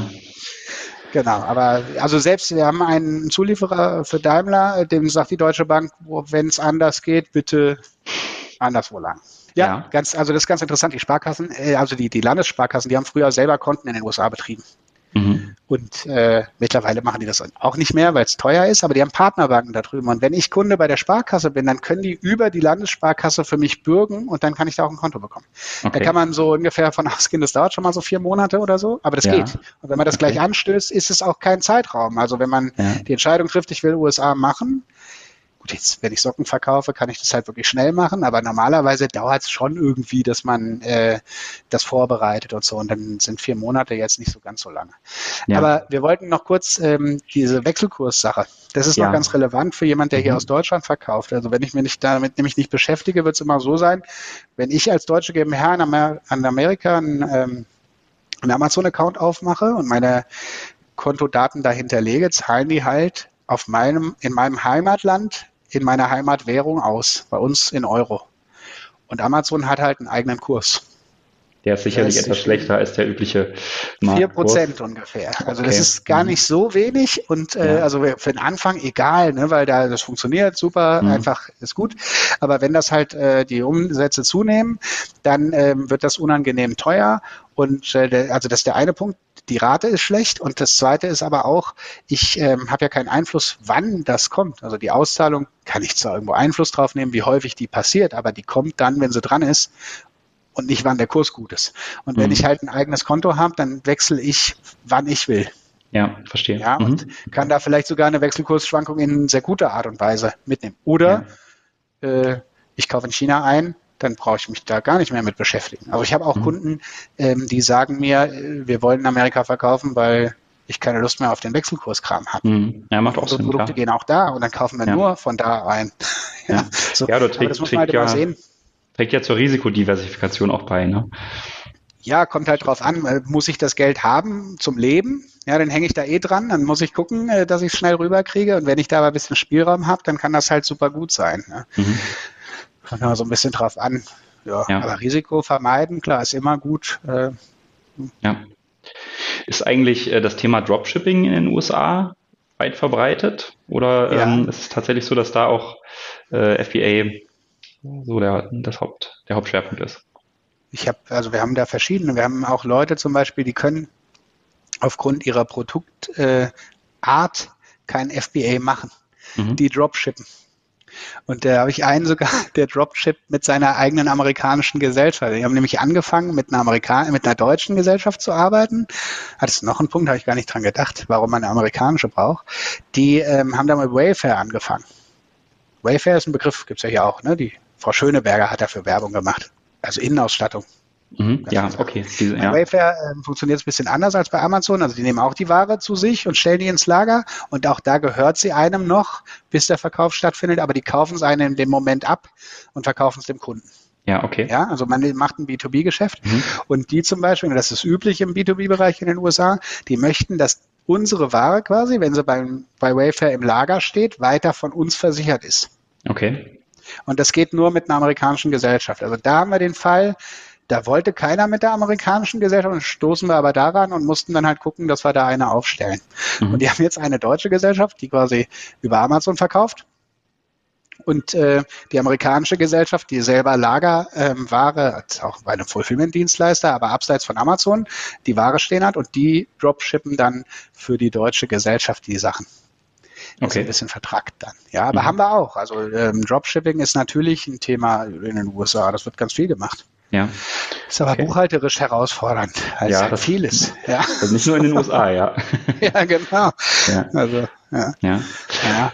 Okay, ähm, kann man denn, also Sie hatten ja jetzt angesprochen, äh, das Thema Versicherung, ähm, dann auch nochmal die Einfuhr. Kann man äh, so irgendwie ganz grob sagen, äh, was das letztendlich dann auch ähm, betriebswirtschaftlich bedeutet? Also ähm, wie ist das aus Ihrer Erfahrung? Sollte man ähm, kann man auch mit kleinen Margen arbeiten, wenn man diesen Schritt geht? Oder äh, sind diese Fixkosten, die dann da ringsherum sind, doch deutlich höher, als man das vielleicht in Europa gewohnt ist, auch gerade vielleicht für das Thema FBA von Amazon, äh, sodass man eher in, in die Richtung gehen kann, die Margen sollten höher sein oder ist es vielleicht sogar umgedreht? Sicherlich eine schwierige Frage jetzt, ja. Das, ja, das ist äh, Betriebswirtschaftler ist ja immer das Gleiche. Ne? Das kommt darauf an. Ja. ja. Das muss man so sagen. Ja. Es äh, muss man mal gucken. Also es sind so, ähm, wenn ich halt keine großen Aufwendungen habe, um mein Produkt erstmal fertig zu kriegen dann ist es schon mal schön. Also wir wieder bei den Socken. Ne? Ich mache einfach einen Aufkleber drauf, so fange ich an, das ist kein Problem. Aber da muss ich halt immer noch gucken, was habe ich logistisch halt. Das ist halt anders als hier. Hier bin ich es gewohnt, ich schiebe das in ein Amazon-Lager und die verteilen das durch Europa. So gut. Und äh, habe dann noch einen Deal irgendwie, wenn ich es mit DHL zu Amazon schicke, ist es super günstig. Ich habe auch Kunden, die mir gesagt haben, die haben es halt, äh, die können das so einliefern. Oder auch ein, größer in Dortmund, die fahren es halt direkt in Dortmund ins Lager. Das ist ein paar Kilometer weg von denen, überhaupt kein Thema und Amazon verteilt das. Ja. Ich kann nicht äh, die Ware aus dem europäischen Amazon-Lager nehmen und sagen, bitte schiebt die da in die USA. Mhm. Also zumindest noch nicht. Ja. Aber also ich wüsste auch nicht, dass da Pläne gibt, nicht, dass da falsche Gedanken kommen. Ja. Ähm, ich muss also mich darum kümmern, dass es darüber kommt. So. Mhm. Das ist ein Punkt. Solange ich Pakete, also ähm, mit der Post quasi schicke, also UPS, DHL, ähm, FedEx, wie auch immer, also Transglobal ist da zum Beispiel ein super Partner auch von uns hier, die, die Brokern in dem Bereich, die haben sehr günstige Preise für den Staat, ist das super. Und ähm, dann ist es egal. Da kostet ein Karton x Euro, egal ob der nach New York geht oder nach LA oder nach Washington, mhm. völlig egal. Der kostet immer gleich in die USA. Genauso auch bei Puzzle One. Und ähm, das ist alles super einfach. Mhm. Da muss ich mich dann drum kümmern, okay, ja, Werbekosten halt, wie sind die? Das sehe ich ja aber auch, äh, sobald ich angefangen habe. Das ist ja, kennen Sie ja, Keyword abhängig irgendwie, wie hoch ist die Konkurrenz da, danach bestimmt sich das ja im Bieterverfahren im Grunde. Und äh, da muss ich dann halt gucken und testen. Aber letztendlich würde ich immer sagen, die Amerikaner sind nicht so preissensibel wie wir hier in Deutschland. Also wir mhm. kommen da mit einem ganz anderen Gedanken hin. Und äh, muss man jetzt auch immer sehen, Amazon sagt halt immer, ja, mach es günstig, günstig, damit sie viel verkaufen können. Und das ist ja auch nicht falsch. Also je günstiger das ist, desto eher geht es ab. Aber es, äh, wir haben auch viele Leute, die sagen, ich will aber Marke machen irgendwie. Ich will es gar nicht günstig verkaufen. Und es muss auch gar nicht schlecht sein, weil die Preisbereitschaft eigentlich schon da ist, wenn ich entsprechende Qualität habe. Ja, also ja. Und, äh, da sind wir jetzt wieder mit, wenn das Made in Germany noch wäre, ähm, das hat nach wie vor ein riesen Standing. Also es ist nicht jetzt alles kaputt wegen VW oder so. Mhm. Ähm, das, das, das kommt alles gut an.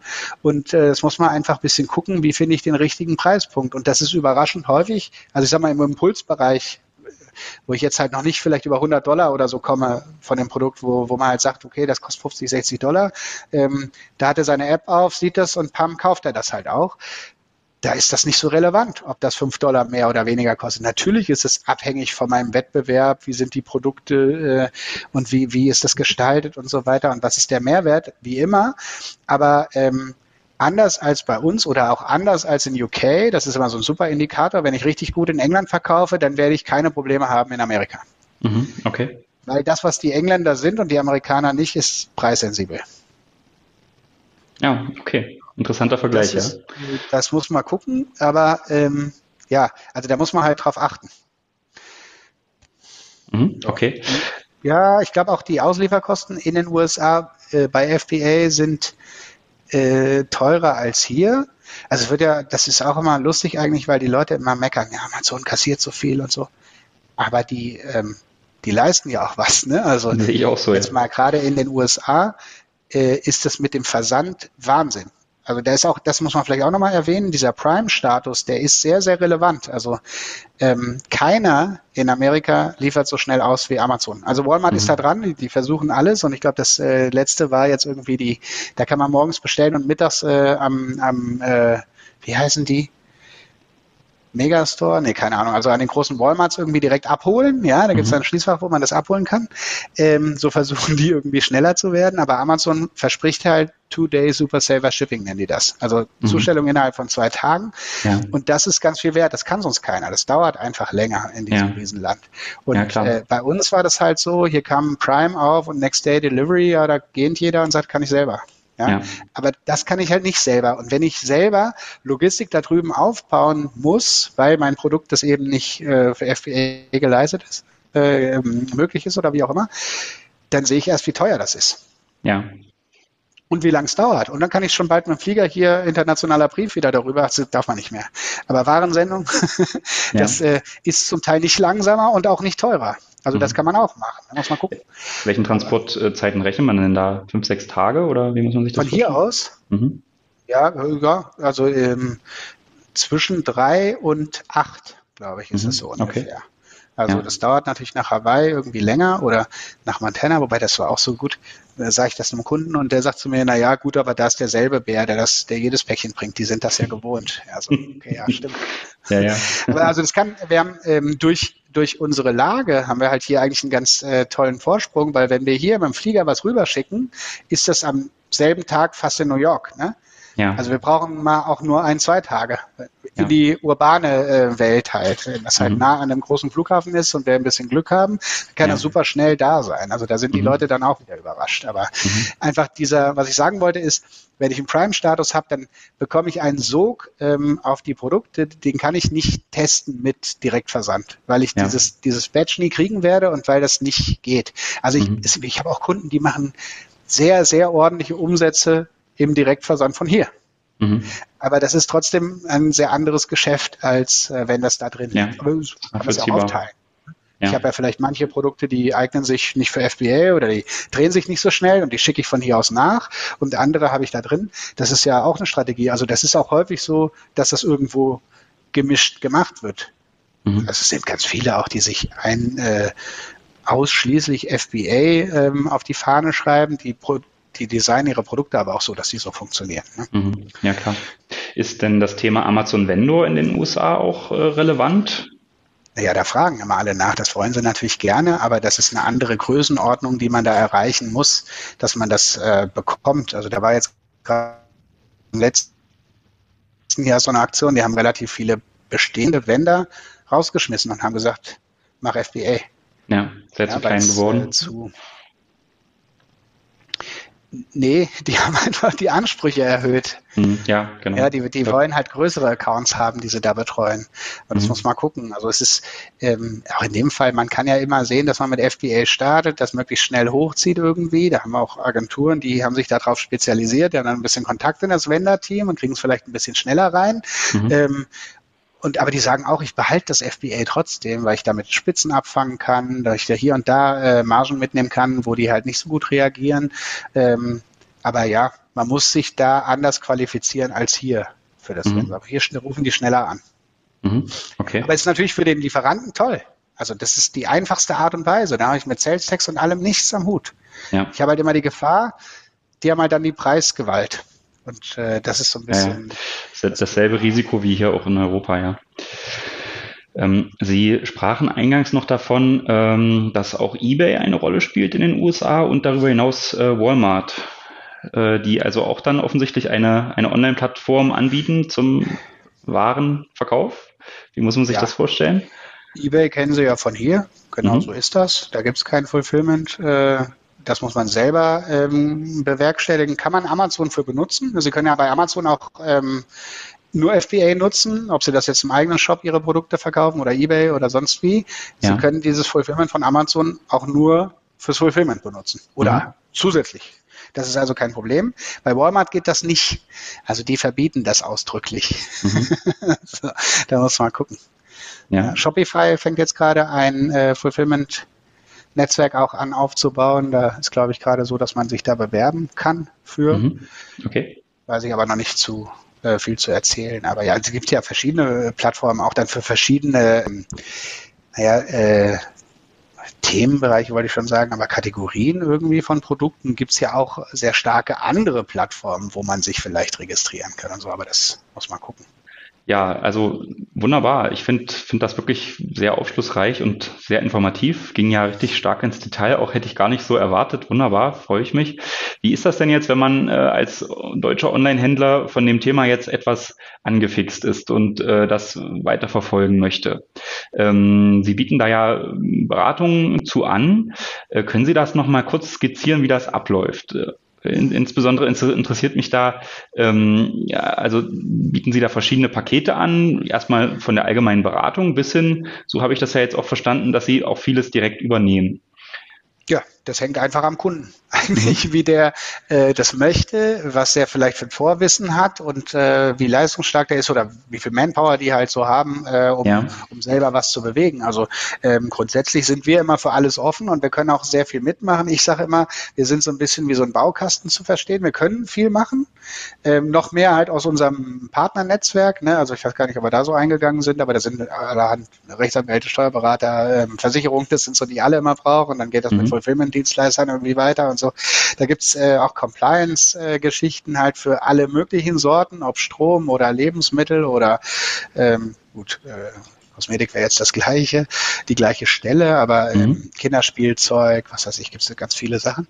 Ja. Ähm, da können wir überall helfen und da entweder halt nur Kontakte herstellen oder das auch als Projekt betreuen oder mhm. auch verschieden tiefgehend. Also das kann auch nur sein, dass man sagt, hier, wir machen dir so einen Plan und das ist die Liste, das musst du abhaken und die, ja. die Reihenfolge wäre irgendwie charmant oder so. Es geht vielleicht auch schon früher los, dass man sagt, okay, das Portfolio, ähm, ich verstehe, dass das und das und das Produkt irgendwie für Sie am interessantesten ist, das da drüben zu platzieren ist aber vielleicht compliance-seitig auch äh, die meiste Arbeit, das vorzubereiten. da muss man irgendwo gucken, wie komplex ist das Produkt, wie schnell kriegen wir das fertig und wie erfolgsversprechend ist das denn. Und dann gucken wir einfach, womit wir anfangen. Aber wir haben auch manchmal Leute, die sagen, wir fangen mit einem ganz anderen Produkt an, nur um mal zu sehen, wie kriegen wir denn da E-Commerce hin. Ja. Und dann nehmen wir unsere Produkte, die halt vielleicht ein bisschen aufwendiger sind und so, da haben wir jetzt schon mal noch Zeit, das vorzubereiten. In der Zeit können wir schon starten, da können die anderen sich damit beschäftigen. Das muss man sehen. Ähm, was wir typischerweise machen ist, also die Leute rufen an und wir hören erstmal, was haben sie vor und dann erzähle ich kurz oder auch die Kollegen, äh, der Herr Schweine ist ja da noch mit dabei, der ist auch super fit, ähm, genauso wie ich, also das ist kein Unterschied. Da ähm, erzählen wir erstmal, was wir alles so machen könnten und dann überlegen wir uns, wie wir zusammenarbeiten. Und sehr häufig äh, macht es halt Sinn, sich mal zusammenzusetzen und das halt in Ruhe dann zu besprechen. Und da wären wir dann irgendwo schon in der in dem Bezahlbereich, wo mhm. ähm, wir sagen, wir haben da so eine Pauschale für 400 Euro. Ist so ein äh, Workshop, den wir machen. Das kommt ein bisschen drauf an, was für ein Kunde das ist, wie viele Leute vielleicht auch beteiligt sind. Also es kann verschieden sein. Wenn wir das hier bei uns in Wiesbaden machen oder online auch, können wir genauso über was auch immer, ähm, GoToMeeting, Zoom, sonst was. Mhm. Dann ähm, teilen wir da die Präsentation und erzählen alles was die Leute interessiert und was wir glauben, was sie unbedingt wissen sollten. Also Präsentation heißt, wir haben da, glaube ich, 120 Slides, ja, ähm, okay. die wir durchackern können. Überall, also vieles, was wir jetzt schon gesprochen haben, dann halt zum Teil ist es äh, produktspezifisch, äh, was da ist. Ähm, das ist aber allgemeine Information im Grunde. Also wir sind ja, das hätte ich vielleicht auch am Eingang schon mal sagen sollen, keine Rechtsanwälte, wir sind keine Steuerberater, wir, ähm, wir sind wirtschaftliche Berater im Grunde. Wir haben hier unheimlich viele Modelle, die wir zeigen können, die einfach genutzt werden. Und mhm. dann müssen wir immer sehen, ähm, wen brauchen wir dazu, um das halt wirklich festzumachen. Also Beispiel, wir borden diesen Amazon-Account an dann will ich immer sehr gerne mit dem Steuerberater drüber sprechen, damit wir die Buchhaltung gerade ziehen können. Ja. Dass das halt auch funktioniert, wenn es losgeht. Wenn ich eine Firma damit aufmache, auch mit dem Steuerberater, weil will ich auch dem sein Okay haben. Weil also häufig weiß der halt mehr über den Kunden, was relevant ist, als was mir der Kunde erzählt. Und dann mhm. ähm, der, der, muss das mittragen und dann gehen wir halt auch hin und stellen das vielleicht äh, je nachdem, wie groß das ist, mit einem internationalen Steuerberater nochmal auf, halt ein lokaler in den USA, wie auch immer. Äh, das kann man alles sehr, sehr klein anfangen, auch wenn man da eine Gesellschaft aufmacht. Das kostet nicht die Welt. Also die Verwaltung da drüben ist auch nicht ähm, vergleichbar teuer wie hier. Das kann ganz gemütlich sein. Das kann natürlich dann auch äh, Größenordnung annehmen, wenn das richtig äh, ähm, Umsatz und auch Ertrag abwirft. Und dann, aber dann macht es auch Sinn. Also ja, dann natürlich. kann ich mir auch Gedanken machen, das irgendwie steuerlich vielleicht auch zu optimieren. Also da gibt es auch tolle äh, Modelle irgendwie, mhm. die auch ganz äh, sauber sind und nicht irgendwie äh, offshore oder so. Sowas machen wir gar nicht. Aber ähm, genau, das guckt man sich einfach alles an da geht es immer darum, den äh, Kunden möglichst äh, glücklich zu machen. Meistens sind die halt sehr voll mit Informationen. Also Sie merken es ja jetzt auch, ja, ja, man kann da ja. halt schnell irgendwie ins Detail kommen, wo mhm. man dann mal eine Stunde über irgendwas reden kann. Mhm. ja, so. Und äh, ja, da muss man aber halt ich, gucken. Wenn, wenn, wenn Sie sagen, dass das äh, Webinar sozusagen zum Einstieg, wo man dann auch als Unternehmer so seine speziellen Fragen stellen kann und, äh, und da an den relevanten Punkten nochmal ins Detail gehen kann, das ist ja, denke ich, schon mal ein guter Einstieg. Ja, normaler, da ist so der Hauptteil der Informationen schon geflossen, wie der Kunde im Grunde braucht. Und dann äh, gucken wir halt, wenn es losgeht, da kommen immer wieder Fragen. Und das sind aber normalerweise sehr, sehr, sehr viele Kleinigkeiten, die wir eh schon in der Tasche haben. Also die haben wir normal ganz schnell beantwortet. Und klar, wenn dann, gibt's dann auch eine Pauschale, wo das drin ist. Wenn dann halt aber ähm, da Themen sind, wo wir, keine Ahnung, drei, vier Stunden recherchieren müssten oder so, dann ist es natürlich in der Pauschale nicht ja. abgedeckt. Dann ist es ja. immer so, ähm, dass wir dann das halt irgendwie definieren müssen und dann müssen wir das auch abrechnen. Aber bei uns kriegt keiner einfach so mal eine Rechnung oder so. Ne? Also mhm. äh, weil wir jetzt irgendwas gemacht haben. Da wird immer erst ein Auftrag unterschrieben und mhm. dann passiert es auch und sonst mhm. nicht. Und äh, genau. Und äh, die andere, das also das Extrem wäre jetzt halt, man trifft sich, man spricht drüber, die machen alles selber kriegen vielleicht unter uns noch Kontakte und los geht's. Und mhm. das, die andere Seite ist dann halt, da ruft einer an, äh, hatte ich hier auch, Nahrungsergänzungsmittel, ja, wir hatten einen Mitarbeiter, der hat das schon gut vorangetrieben, hat es aber irgendwie nicht zu Ende gekriegt in zwei Jahren und dann haben wir einfach den Rest gemacht. Also die waren tatsächlich schon ziemlich weit, aber dann haben wir uns halt die ganzen Sachen äh, geben lassen, haben einen Projektplan geschrieben, ähm, abgesegnet bekommen, angefangen und ähm, das halt mit Partnern fertiggestellt. Also ziemlich zügig auch, mhm. weil ähm, also klar, ich würde auch immer sagen, unheimlich viel von dem, was wir machen, das kann man sich auch selber irgendwie besorgen und anlesen, dann dauert es halt ewig lange. Ja. Und wenn ich Pech habe, mache ich noch irgendwie teure Fehler oder so. Und ja. äh, das muss man aber gucken. Also je nachdem, wie motiviert der Kunde ist, wie viel äh, Kapazität er hat, da muss man einfach sehen, ähm, was möchten die denn. Ja, also mhm. Wie ist das dann bei den laufenden Kosten? Also ich fand das ja auch ganz spannend, dass Sie sagten, wenn es dann ähm, Probleme gibt, dass mal vielleicht die Ware irgendwo festhängt, dass Sie dann auch gleich äh, vermitteln können oder da eingreifen können, beraten können. Ähm, bieten Sie das dann auch an, dass Sie äh, dieses ganze Projekt auch langfristig mit einer monatlichen ähm, Fee begleiten? Ist ja, das, das auch Bestandteil? Kann man gerne machen. Das machen wir mhm. eigentlich, also eigentlich äh, brauchen wir das gar nicht, weil wenn das mal läuft, dann läuft das eigentlich auch und wenn dann mal was ist, dann hat man es super schnell geklärt. Mhm. Aber sowas, äh, wenn das jetzt, also es kommt drauf an, ne, wenn man jetzt sagen würde, ich habe halt 6000 Produkte ja, und ich ja. will die alle da drüben haben, dann haben wir ja schon ähm, lange damit zu tun, bis die alle fertig sind, wenn wir das mitmachen. Und da könnte ich mir jetzt sowas vorstellen, aber sonst, ähm, solange das quasi das Daily Business ist, glaube ich, da, da ist nicht viel mehr dann. Mhm. Okay. Also solche Kleinigkeiten, die lösen wir immer gerne mit. Das ist auch überhaupt kein Problem. Äh, haben wir eine amerikanische Firma, können wir die Buchhaltung machen, auch die ganze Payroll, also ähm, Personalbuchhaltung und so, das alles mit, das können wir alles tun. Ähm, Sales Tax sowieso, das machen wir auch für ausländische Firmen.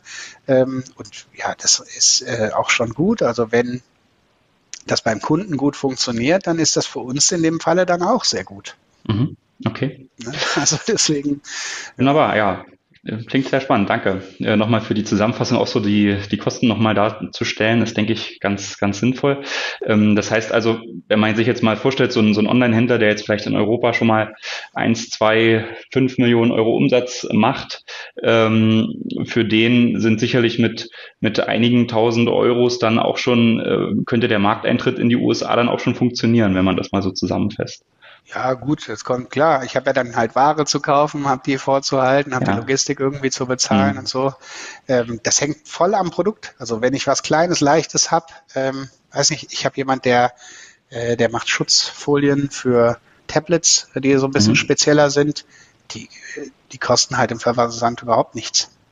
Das ist überhaupt kein Problem. Ja, und der hat auch mhm. zwei Jahre Gas gegeben und jetzt räumt er auf. Ja, haben wir auch mhm. andere Kandidaten, also die haben auch richtig Umsatz gemacht, wo wir dann im Nachhinein die Sales Tax Geschichten aufräumen. Und das ist auch überhaupt kein Problem. Also um das nochmal zu sagen, ja, wir haben da also relativ hohe Summen nach und nach alles abbezahlt. Also das Schöne ist da auch immer, man geht einzelne Bundesstaaten an und äh, macht das mit denen aus und muss nicht alles auf einmal also ja. wenn es die Liquidität halt nicht zulässt und dann kann man das einfach abarbeiten und wenn man das alles bezahlt hat, dann ist auch ein Haken dran, da ist, äh, also das ist kein Problem. Mhm. Das ist halt was anderes, wenn ich dieses Geld nicht habe dann dafür, ne? da muss man ja. gucken, aber also das ist super unkompliziert. Mhm. Okay. wenn ich jetzt halt Klodeckel mache und muss einen Container voll machen, dann ist das schon Geld. Ne? Ja, klar. ja. ja. Jetzt ist ja momentan in, zu dem Zeitpunkt, als wir das Video aufnehmen, Ende April 2020, das heißt Corona-Krise, äh, ja. Höhepunkt oder man weiß es nicht, was noch kommt. Ähm, Gibt es da momentan irgendwelche Besonderheiten zu beachten? Ist das äh, so, dass da auch äh, der Shutdown dazu führt, dass äh, das Thema da aktuell eigentlich nicht angegangen werden sollte und man vielleicht noch einige Monate warten sollte? Nö, würde ich nicht sagen. Also online, ich das wissen alle von hier. Die Problematik hier war ja jetzt auch die ganze Zeit, wie kriege ich meine Sachen wieder bei Amazon rein, weil das mhm. irgendwie blockiert ist. Ähm, gut, das ein oder andere war in Italien und Frankreich auch gar nicht zu kaufen irgendwie. Ja. Aber das ist ja, soweit ich es verstehe, jetzt auch wieder auf. Also wir haben das ja auf Produktebene, äh, schalten die da alles wieder, wieder auf. Und das ist auch in Amerika so. Ähm, wir haben halt von der Abteilung in Berlin angesagt bekommen, so, ah, ich krieg halt gar keinen ongeboardet, keiner will jetzt Ware rüberschicken, klar, die dürfen ja nicht einliefern, können mhm. wir es nicht irgendwo zwischenlagern. Na klar, wir können das schon irgendwie die drei Wochen aufs Schiff holen, bis es ankommt, ist hoffentlich eh alles wieder offen. Also ja. das ist jetzt schon sehr, sehr viel. Also ich weiß gar nicht genau, aber bei 70 Prozent sind die bestimmt, glaube ich, schon wieder. Mhm. Ähm, und äh, das geht, aber natürlich, ähm, jetzt hat jeder ja mit anderen Themen zu kämpfen, irgendwie gerade als sich um einen neuen Markt irgendwie zu scheren, mhm. denkt man, andere, also ich, es ist so, ich habe eigentlich erwartet, dass wir nichts zu tun haben. Also ja. ich habe eigentlich gedacht, super Homeoffice, ja. äh, gemütlich, neue Projekte machen, weiß ich nicht, ja, so. Ja, nee. Also ich habe mhm. relativ viel zu tun äh, mit solchen, die halt super viel verkaufen, weil sie in dem relevanten Bereich sind zum Beispiel, ja. die da irgendwie sich optimieren wollen. Äh, aber auch äh, lauter Leute, die sich einfach informieren und äh, da auch schon die Aufstellung festzurren, die sie machen wollen, wenn jetzt alles wieder geregelt hergeht. Ja. Äh, wenn das jetzt noch ewig lange geht, dann kann ich mir vorstellen, dann hat das vielleicht einen anderen Einfluss. Ähm, aber ja, muss man sehen. Wir haben jetzt da noch eine andere Zielgruppe irgendwo entwickelt, die mit Immobilien handeln, auch ziemlich remote. Die sind auch alle ziemlich am Gas geben gerade im Moment, äh, wo man da halt auch nicht weiß, wie entwickelt sich alles. Ne? Mhm. Aber äh, ja. Da können wir auch noch mal drüber sprechen nachher. Da habe ich vielleicht noch Kandidaten, die für Sie interessant sind auch. Ja. Ähm, aber äh, also bei uns ist alles noch gut und im Gegenteil, also alle, die Ware da drin haben, die, die, die verkaufbar ist, die geht mehr denn je. Also das hat ja wahrscheinlich auch einfach damit zu tun, dass die Leute nicht einkaufen gehen können. Ja, ja, klar. Ich merke es bei mir selber. Ich habe unheimlich viel Spielsachen gekauft, ja. so für die Kinder zu Hause. Ja. Ähm, und was ich hatte auch einen Kunden, die haben eigentlich ein anderes Hauptprodukt, aber die verkaufen jetzt auch Puzzle bei Ravensburger war alles ausverkauft. Also mhm. die verkaufen unheimlich toll Puzzle. Ja, ja interessant. Also ich, ich glaube auch, dass so ein bisschen jetzt nochmal der, der Startschuss gefallen ist äh, für die weitere Transformation vom Offline zu, zum Online-Handel. Ja, also das war ja sowieso schon im Gange, aber jetzt denke ich erst recht. Äh, das wird sich natürlich viel mehr beschleunigen. Hätte vielleicht sonst zehn Jahre gedauert, dauert jetzt vielleicht noch zwei Jahre, bis, äh, bis dann noch mehr online gehandelt wird und vielleicht wirklich die, die Offline-Händler nur noch so äh, boutiquemäßig unterwegs sind. Ähm, Müssen wir mal schauen. Also ich denke auch, dass es kein schlechter Zeitpunkt ist, sich da jetzt nochmal äh, besser zu positionieren, ja. Okay. Also ich finde, das waren wirklich äh, sehr viele tolle Informationen. Da danke ich Ihnen auf jeden Fall, dass Sie die mit uns geteilt haben. Und ähm, wir werden dann Ihre Kontaktdaten nochmal einblenden, äh, falls da Interesse besteht, dass man sich an Sie wenden kann. Ähm, ja, dann danke, Herr Kempe. Ne? Ja, das war das Interview mit Herrn Kempe von Alton. Äh, ich fand das sehr spannend. Ich habe da viele neue Erkenntnisse draus gezogen und ähm, vor allem fand ich ganz interessant, dass es doch äh, einfacher ist, als ich vielleicht auch vermutet habe, diesen Schritt äh, auf den amerikanischen Markt zu gehen. Ähm, deswegen, wenn Sie da Interesse haben, sprechen Sie uns gern an. Wir stellen gern den Kontakt zu Alton her.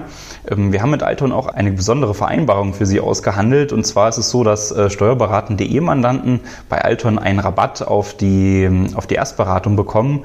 Die äh, kostet normalerweise 600 Euro. Steuerberaten.de Mandanten können die schon für 350 Euro bekommen. Hier wird also eine äh, erste Beratung konkret auf das Unternehmen äh, erfolgen. Außerdem erhalten Sie Zugang zum Netzwerk von Alton. Und ähm, ja, das kann natürlich schon mal der erste Schritt sein, den Sie gehen könnten, um sich mit dem Thema weiter zu befassen. Wie gesagt, wenn Sie Interesse haben, sprechen Sie uns gerne an. Danke und bis bald.